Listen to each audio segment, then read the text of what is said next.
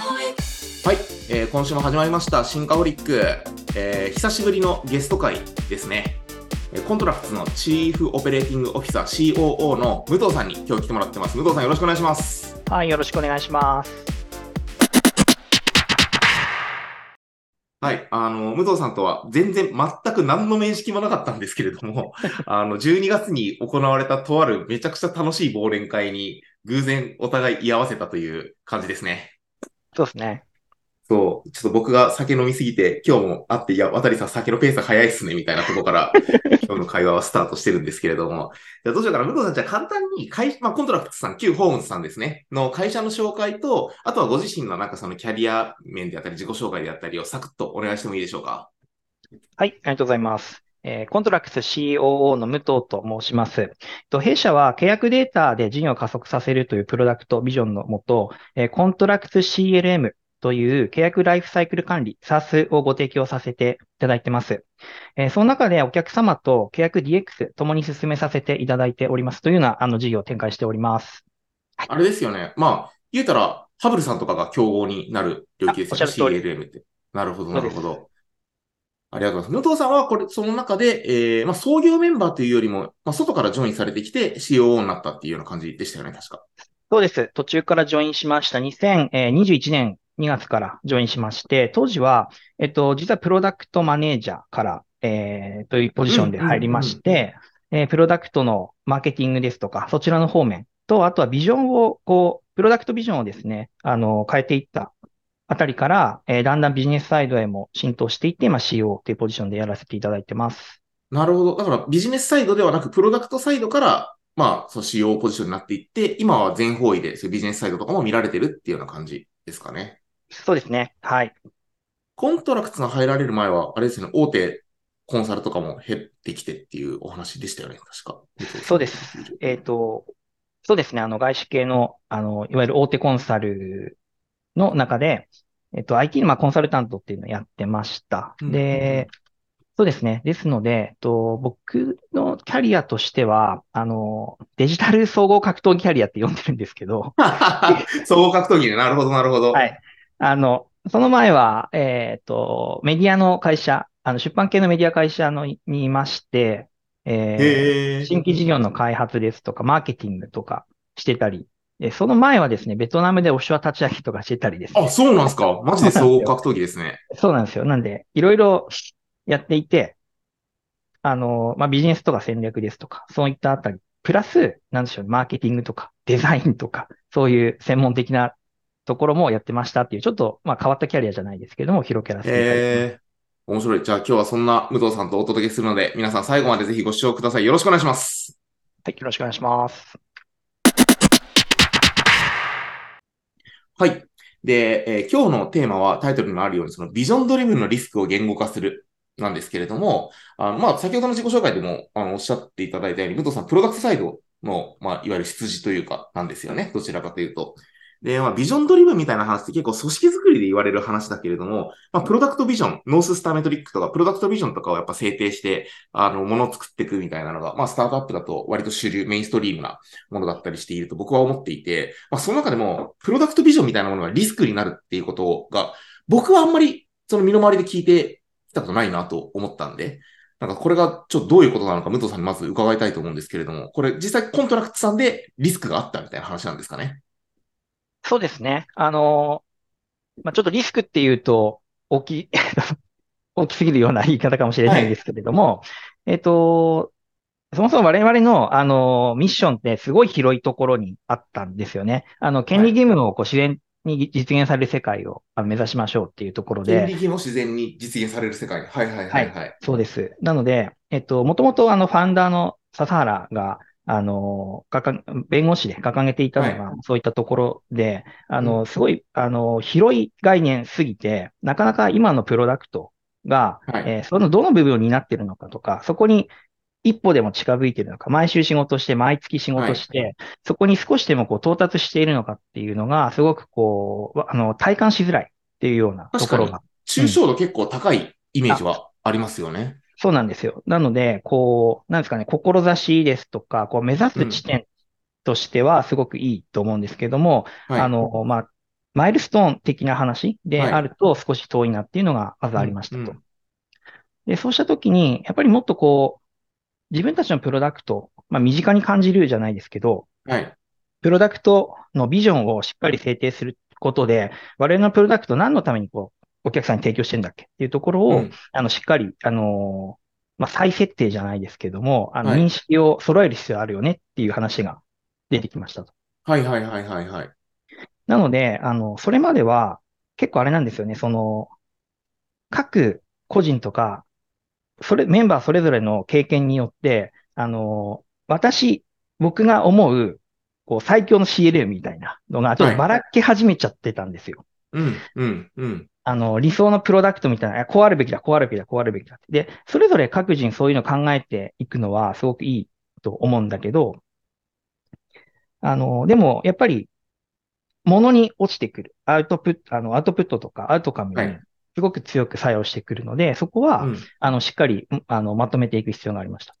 なるほど、なるほど。だからまあ、そうですね。あ、ちなみにリスナーの方にがわからない人もいると思うから解説すると、CLM は、コントラクツ、ライフタイム、マネジメントですかね。ライフ、ライフサイクルです、ラライライライライフサイクルですね。ライフサイクル。すいません。ん。そうだ。あの、CLM っていう概念がね、全然広まってないんそうで。そうそう。なんかまあ、すごいざっくり言うと、契約書って、なんか、ここ修正してくださいみたいなお互いやり取りしてると、バージョンがわけわかんなくなってくるから、まあそこを、まあどういう意図で誰が直しているのかみたいなとこわかりやすくしてこうね。みたいな話だと僕は勝手に理解してるんですけど、まずこれ合ってますかね？なはい。あの、おおよそ合ってるかなと思います。大体そんな感じですね。はい。でも、そうですね。あの、でも、そうです、そうです。うん、それが人によって、まあ、もっと、まあ自分が思い描く完成形はこれだみたいなのが、やっぱりスタッフ一人一人によって違ったりだとか、まあ会社として目指しているものと個人が目指しているものがずれてしまっていたりみたいなことがまあ起こってたっていうのがさっきの話ですよね。そうです、そうです。はい。うんうんうん。まあ、ですので、確かに、まあ、そういったリスクっていうのがはらんでいたっていうのが、はいあー確かにあるかなと思います。うんですので、えっと、そこのビジョンっていうのをまず統一する必要性がありましたと。はいなので、えっと、その時使用したフレームが一つあって、はい。あの、ラディカルプロダクトシンキングっていう本にあるんですけれども、はい。ラディカルプロダクトシンキング、僕読んだことないですけど、ちょっとこれ後で調べて、あの、が概要欄に貼っておくんで、ぜひ皆さんポチりましょう。僕も買います。ありがとうございます。で、はい。これはめちゃくちゃいい本ですごい勉強になる、なるんですよね。で、その中に、こう、フレーム、優先度のフレームワークっていうのがあって、えーはい。軸は2つですと。ビジョンフィットとサバイバル可能性。ほう。でビジョンフィットっていうのは、その名の通り、目指すビジョンに対してフィットしているかっていう軸ですね。うん。うん。で、サバイバルっていう観点は、要はその、企業が、えー生きながらえていくかというか、その成長していけるかっていう、どっちかっていうとお金の話を、うん。うん。うん。うん。あの軸に置いた、えーじ、のがあって、その二つがこう交差している。あの、は X と Y 軸みたいに交差しているのが、えー優先のフレームワークですと。うーん。で、それと、ビジョンですよね。それに合わせて、えーそこにプロットしていくのは、機能とか提供価値なんですよ。何を今優先して作っていくべきですかっていうので、ビジョンフィットは低いけど、えー要はお金になる機能、なりそうなん。うん。うん。うん。えービジョンフィットはめちゃくちゃ高いけど、お金にそんなになならなそ。うだけどはい中長期に必要みたいなのを、うんぶあの、分断して、えーはい整理して考えていきましょう。で、どれをこう今優先するんですかという意思決定をして進めていきましょう。っていうようなフレームがあったので、はい。えーそれを活用して、えー改めてこうび整理したビジョンとそれを活用して、えープロダクトの開発だだとか、あの、事業の方向性っていうのを決めていこうとした。うんっていうのが、うんえーっと、ちょっと1年、まあ、半前とか、そのくらいの時期ですかね。そうなんですね。あそれにはい従う、まあ、それを活用する中で、プロダクトビジョンというものをえー制定した。あ、そうです、そうです。うん話が前後しちゃいましたけど、全然全然大丈夫です。で、なんかただ、まあ、今回のタイトルで言うと、その制定したビジョンに、むしろ今のフレームワークで言うと寄りすぎちゃったっていう感じなんですかね。その稼ぐものと比べると、ビジョンフィットみたいなところに傾倒しすぎてしまったみたいなお話ですか？えっと、そうですね。あの、ビジョンフィットで、前々から、そのビジョン方面の、あの、マインドセットすごい強いよねっていうのは会社としてあったんですよ。やっぱり壮大なビジョンを目指していくために、こう、到達ししなきゃいけないみたいなマインドがあったので。で、はいそこに対して、えー、ちょっと冒頭申し上げた、あの、契約データ活用しながらお客様の事業、ビジネス加速させるっていうビジョンを設定して、で、それに、あの、寄りすぎないようにしたんですよ。そのフレームを使って。ああ、なるほど、なるほど。はい。そうです。で、やっぱりおサバイバル、その、お金稼いでいくのもすごい重要だからっていう話で、バランスを取ろうとしたっていうところでしたね。うんうんはい。なるほど、なるほど。実際それやるようになってから、まあ会社全体の意思決定が容易になったり、単純に事業として成長したり、なんかその実際、リターンというか、 ContractS としてのアウトカムっていうのはどういうものがあったんですか？でそれが、あの、めちゃくちゃ失敗しまして。あ、なるほど。これは失敗の話なんだ。今これなんかそううまくいきそうな話だなと思って聞いたんですけど、これ失敗なんだ。失敗なんですよ。で、へーこれ、まあ、失敗というか、全然やっぱり浸透しなかったんですよね。その、あそうなんですね意外整理みたいなのが。やっぱり、はい。そこのフレームで、あの、決めて、じゃあこの機能やっていこうみたいなのをはい。やっても、なんかうまくやっぱ組織に落とし込めなかったりだとか、はい。今に対してモヤモヤが残ったままだったりするんですよ。はいはいはいはい。なるほど。うん。なので、あの、やっぱり、あの、プロダクトを作るにせよ、プロダクトを売ってもらうにせよ、はいい新しい機能、なんか特にそうですけど、なんで今それを作るのか、誰のためにそれを提供するのかっていうのを、メンバー一人一人が腹落ちをして、しっかり自信持って提供提供できるっていうことはすごい重要だなと思っていて、うん。やっぱりそこまでこのフレームがいかなかったですよね。あの、そうなんですね。え、でもなんかすごいその場面を僕想像しながら聞いてるんですけれども、まあ縦軸横軸で、その、えー持続持続性というかお金稼げるかどうかとビジョンにフィットしてるかで、えーまあ、例えばじゃあ、あん、ちょっと契約者のサービスなんで不適切ですけど、アンドロイド対応しようみたいな、なんか、例えば、プロジェクトが一つはいはい。ああったとしましょうと。うんで、それは、あの、まあ、単純に Android ユーザーにも使ってもらえるようにするためだから、まあ、なんか、すごく収益の部分には貢献している開発だよね。だからこれは優先度、今はめっちゃ上げようみたいなことを、みんながこのお X 軸、Y 軸が脳内にあるときに共通言語になって会話しやすくなるんじゃないかなっていうのを、なんか直感的に僕は感じたんですけれども、そうはならなかったっていうことなんですかね？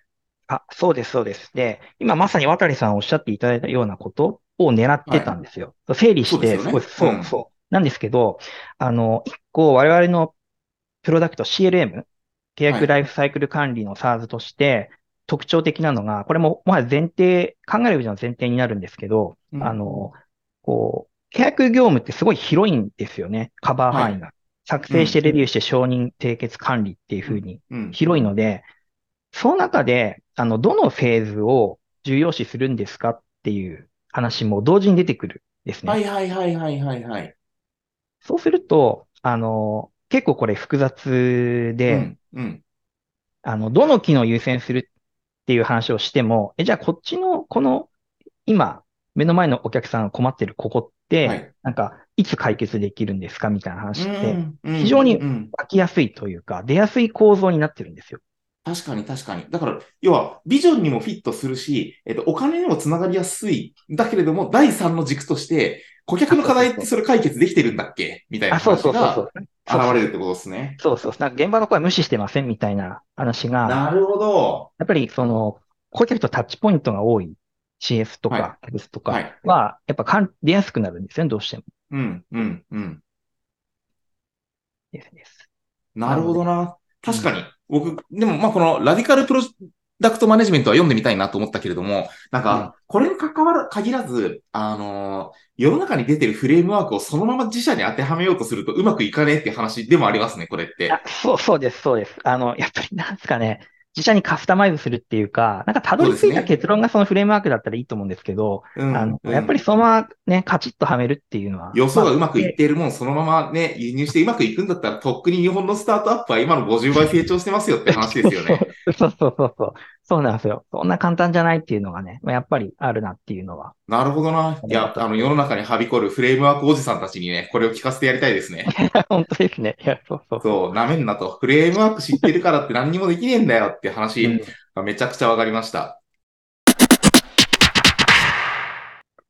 はい。で、まあ、ここまで、その、世の中にあるフレームワーク、そのまま当てはめようとしたら、やっぱり全然うまくいかなかった。ビジョンと、まあ、収益性という二つ、二軸だけでプロダクトの開発の優先度を評価しに行こうとした結果、まあ、なかなかうまくいかなかったって話なんですけれども、まあ、そ、ここから後半パートは、なんかそこをどう乗り越えていったのか、みたいな話をちょっと武藤さんに聞きたいんですけれども、まあ、さっきの話で言うと、1年から1年半前ぐらいに、その、ごたごたが起こってたっていう感じなんですよね。うんうん、そうです、そうです。そう、そこからど、どんな感じで変わっていったんですか？ここに至るまで。で、そこからですね、あのーまあ、組織の変更だったりだとか、こう戦略を整えたりですとか、まあ、他の部分でこう、整、整理していったものがあったので、あの、まあ、事業としては、あのーまあ、順調に進めていって、ただその、なかなかこう、なんていうんですかね、こう、強い成長曲線っていうか、そういうところまで描くことって難しかったのかなっていうふうに思っていますと。うん、うん。で、最近ですね、あの、まあ、そういった中で、あの、山田久則さん、はいはいはいはいはい。GS ストラテジストとして、あの、すごく著名な、えーはい方の、あの、講演をですね、あの、オールスター、あの、サーズファンドのカンファレンスで聞きまして、はい。で、その中で、あの、アウトカムをフレーム化した、あの、考え方というか構造がほうほうあほうほう。ったので、それを、あの、すごく良かったので、えーちょっと自社にカスタマイズして使えないかなっていうことで、最近こう整理を始めましたと。っていうのが、えーじ、ど、どういうフレームワークなんですか？まあ、アウトカムこって、はい。うん。えっと、お客さんのアウトカムをちゃんと特定しましょうっていう話なんですよ。うん。あの、プロダクトとして提供したい価値だとかっていうのは、こう我々の理想だとか、こう思うっていうものから出てくるはい。ですけど、えっと、それってお客様のどのアウトカムにつながってるのかっていうのをちゃんと整理しましょうっていう話なんですね。で、あの、事例として出されていたのが、あの、サンサンさんの事例なんでう。すけども、あの、しカスタマーサクセスのあの、なんでしょう、コンサルティングみたいなところに入られているので、そういった話していただけたんですけども、あの、その中で、あの、サンサンさんって、あの、まあ、名刺を取り込んでリードをはい。獲得してっていう話じゃないですか。そうすると、あの、リード数増やすっていうアウトカムはすごい達成しやすかったりするんですよね。うん要はそのうん名刺を大量にこう、取り込めばリード数めちゃくちゃ増えます。はい。でも、サンサンさんのビジョンからすると、その後のなんか商談を作ったりだとか、制約に持っていくみたいなところまで、はい。あの、提供したいんだけれども、うんそこってアウトカムを出しづらいよねっていう話なるほど、なるほど。ね。うん。なので、あの、そういったお客さんの、例えば、リード増やしたいですとか、あの、制約増やしたいですっていうアウトカムに対して、はい自社のプロダクトってどういう価値が提供できていて、うん、うん。プラス、そこにサクセスプランが立てられるかどうかっていうのはすごい重要だと。はいはいはいはいはいはい。プロダクト、私だけでやっぱ使っていただけないので、はい。えーどういうふうにあのプランが立てられるかっていうところが、やっぱりその、最終的なアウトカムをどう達成するかっていう目線で考えるべきだっていうようなフレームなるがほど。だからまあ細かい機能開発一つとっても、まあここがの時間が短縮されるよねとか、あの、なんか操作が楽になるよねではなくって、その先に何のアウトカムにつながってるかみたいな話。そうで。す。そうです、そうです、そうです。うん、うん、うん、うん。なので、B2B プロダクトって、あの、はいもう結構高い確率で、そのコスト削減だとか、そういったところにつながってくる。だけれども、じゃあ、はいどこの、えーコストを下げてあげて、どこの業務が早く流れるようになったら、はい本当にそのアウトが達成できるっていうような話ができるといいですよねっていう話なんですよね。ああ、いや、でもね、めちゃくちゃわかりますね。僕も今、あの、資料作成のスゴ資料ってやってるんですけれども、うん資料作成こそ、やっぱりアウトカム見えにくいんですよ。ああ。でも、こだわる必要があるなって思っていて、究極的には、もう企業活動って売り上げを伸ばすか、コストを下げるかの二つしかないわけじゃないですか。企業活動って。そう。で、僕らが作るじゃあホワイトペーパーは、まあ、リード獲得に基本的にはヒットさせるものなんですけど、じゃあどんだけ売り上げのインパクトあるんだろうね、みたいなこととか、まあ、採用の culture deck 一本作るにしたって、これで採用への、まあ、採用コストがどれだけ下がるんだろうね。入社の決定率が上がるっていうことは採用コストが下がることなんで、なんかそういうところにどれだけインパクトがあるんだろうと。当然、提供は労働集約のビジネスだから、あの、リソース提供型なんで、別に成果にコミットしたり、成果報酬で何かをもらうわけではないんですけれども、僕ら中にいる人たちがそこの成果にこだわるとか、アウトカムにこだわるみたいなところをやれた方が絶対いいサービス提供ができるよねっていうのはね、ちょうど従業員の子たちにもこの半年ぐらい話してたことなんで、めちゃくちゃ刺さりました。うんうんうんうんうん。しかも僕が言ってるんじゃなくて山田さんが言ってるんだよっていうところはね、あの、説得力をも あの持たせてくれるんで、めちゃくちゃ便利ですね、これは。いや、私はいつも説得力があるから大丈夫だと思う。いやいやいやいや、そんなことないっすよ。なるほどな。え、で、それを、じゃあアウトカム思考みたいなものを、 ContractS のプロダクト部隊に実装させ始めたのが、本当にここ1ヶ月、2ヶ月とかそういう話なんですか？そうです、そうです。あの、で、それを聞いてきたんで、もう早速カスタマーサクセスマネージャーと話して、これ、はいもう絶対やった方がいいよねって言って、うん、えっと、で、それまで、あの、僕、お客さんに N1 インタビューすごい繰り返してたんですよ。はい。なので、あの、その知見だとかを使えば、うん多分すぐに、あの、固めることできるからやろうぜっていう話をして、あの、進めましたと。で、はいあそれ今言った話何かっていうと、や山田さんが、あの、これ、策定するのすごい時間かかりますって言ってたんです。うんすげえ大変ですって言ってたんですけど、うん、うんで。もそれ聞いたときに、多分、うち結構長くやらせていただいてるんで、学習めちゃくちゃ溜まってるんですよ、お客さんの。なんで、確かに。それを整理するだけでいけるなって思ったんで、なんか、すっ取りかかることができたっていうのもありましたと。なるほど。はい。なので、えっと、で、そのフレームで整理しました。うん。で、そうすると、あの、さっき話した、あの、CLM、契約ライフサイクル管理ってすごい複雑ですよっていう話をしたんですけど、それがすごい綺麗に整理できたんですね。うん、うん、うん。作成承認とか、そのフェーズ縦軸として、はい横軸はあの人なんですよね、重要なのが。あの、登場人物として、ホームの担当者、あとははい。契約を巻いて、お客さんと巻いてくる営業担当とか事業部の方、あとはそれをマネージするホームマネージャーっていうのが結構重要な存在として見ているので、その3社に対して、じゃあどういうアウトカムがあるのか。はい。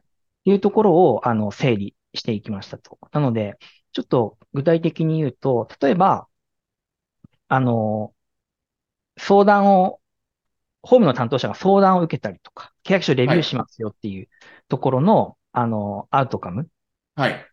としては、えっと、彼らのやっぱ作業、自分の作業の効率化なんですよね。そこで求めるって。ううんん、うん。だけれど、そこって営業担当の方からすると、はい違うアウトカムになってきて、はい。ホームとラリーを減らすことなんですよね、彼らの。そうです。ね。確かに、確かに。ううん。だから、そこって、ホームとのラリー減らせるんですよっていう価値をホーム担当に訴求してもしょうがないわけじゃないですか。あの、うん、うん。いいけど、みたいな。で、それで自分のもし手間が増えたら困困るし、あの、うんホームの方の、あの、業務の効率化につながっていかない。っていうふうに、はいあの、最終的なアウトカムに対して、どういうサクセスプランを立てて、じゃあどんな機能を作ればそこって実現できるんだっけっていうのを、その、あの、区切ったフェーズ、このフレームごとにすごく整理しやすくなったんですう。ーん。素晴らしい。めちゃめちゃいいっすね。確かにな。しかもそのアウトカム起点で説明をすることによって、まあ、さっきの話で言うと、だからビジョンにも沿った意思決定ができるし、会社の継続のその収益性みたいな観点でのディスカッションもできるし、えうんー、うんさらに言うとその目の前のお客さんの困りごとがちゃんと解決できてるみたいなところも、なんか多面的にその一つの軸を持って解決できるみたいな、判断できるみたいなところはありそうですよね。あ、そうです、そうです。なので、こう、もうおっしゃる通りで、なんか複雑な事象をすごくこう、一個一個シンプルに整理できるようになったっていうのは、結構なんか、あの、弊社の中では、まあ一つのブレイクスルーだったなって思っていて、なるほど。いや、めっちゃ面白いです。なので、で、すごい面白いのが、あの、はいこれ、組織にもいい影響を与えたんですよ。はい。あの、この整理して、じゃあこういう整理でやっていきますって発表した後に、うんみんな自分の業務に当てはめると、これってどういうことなんだっけっていうのを、なるほどね。日々の自分の仕事さえも。そうそうそう。は、どのアウトカムに紐づいてんだっけっていうのを整理うんしてくれたりとか、もう、あの、これ印刷して壁に貼りますとかっていう子が出てきたりとか、へえ。あの、いいねなんかね、ねそう、なんかすごいこう、あ、動いてきたなっていう感覚があって、まだ全然ね、これ、これ、整理して、じゃあ次、成果、これから出していくっていうところでは全然あるんですけれども、はいあすごいいい、あの、動き、まずは始まったなっていうところでよかったなと思ってます。なるほど。いや、めちゃくちゃ勉強になりました。僕、カンファレンスとか行くと、あの、登壇者の話全然聞かないでひたすら名刺交換し続ける、このすごい打算的な時間の使い方をしちゃうんで、あの、ちゃんと人の話聞こうっていうことも今、すごく自分に言い聞かせました。そっちもすごい大事ですよね。はいですけどね。はい、ありがとうございます。ということで、えー今日は武藤さんに来ていただいて、まあ、プロダクト、まあ、開発だけじゃないですね。これ話聞くと。物事の意思決定において、まあ、ビジョンドリブンに偏りすぎてもダメということだったり、まあ、その特定のフレームワークに傾倒しすぎてもダメみたいなところを、まあ、 ContractS さんのこの失敗体験、やっぱ交えるの大事ですね。めっちゃ勉強になります。ありがとうございました。武藤さん、あとなんか、あの、PR しておきたいこと、 ContractS さんに関してでもいいし、個人の活動でもいいし、なんかぜひちょっと最後 PR してもらいたいですけど、なんかありますかね？はい、ありがとうございます。えーコントラクスですね、あの、現在ですね、あの、非常に採用積極的に募集中でございます。えっと、PDM の方から、えー FS、IS、CS、えーまたエンジニアの方まであの広く募集かけておりますので、ぜひ皆様あのご応募いただきたいなと思いますし、あのなんか武藤と喋ってみたいなっていう方も気軽に、はい。あのなんでしょうね、Twitter の DM とかでいいのかな、はい、いただければ、あ全然もう話できますので、ぜひご応募いただきたいと思います。ありがとうございます。僕ちょっと来年人材紹介の免許取ろうかなと思ってるんで、あの、よかったら契約させてください。はい、ぜひ、はい。でね、商談がここで起こるっていうね。いや、ありがとうございます。武藤さんのツイッター概要欄に貼っておくんで、まあ、ダイレクトリクルーティングが一番いいっすね。ぜひ皆さん気になった方、ガンガン DM 送って大丈夫だと思うんで、 ContractS さんご応募したらいいんじゃないかなと思います。はい、よろしくお願いします。はい。じゃあ本日はそういうことで、えーコントラクス COO の武藤さんと2人でお届けしました。最後までご視聴いただきありがとうございます。武藤さんもありがとうございました。ありがとうございました。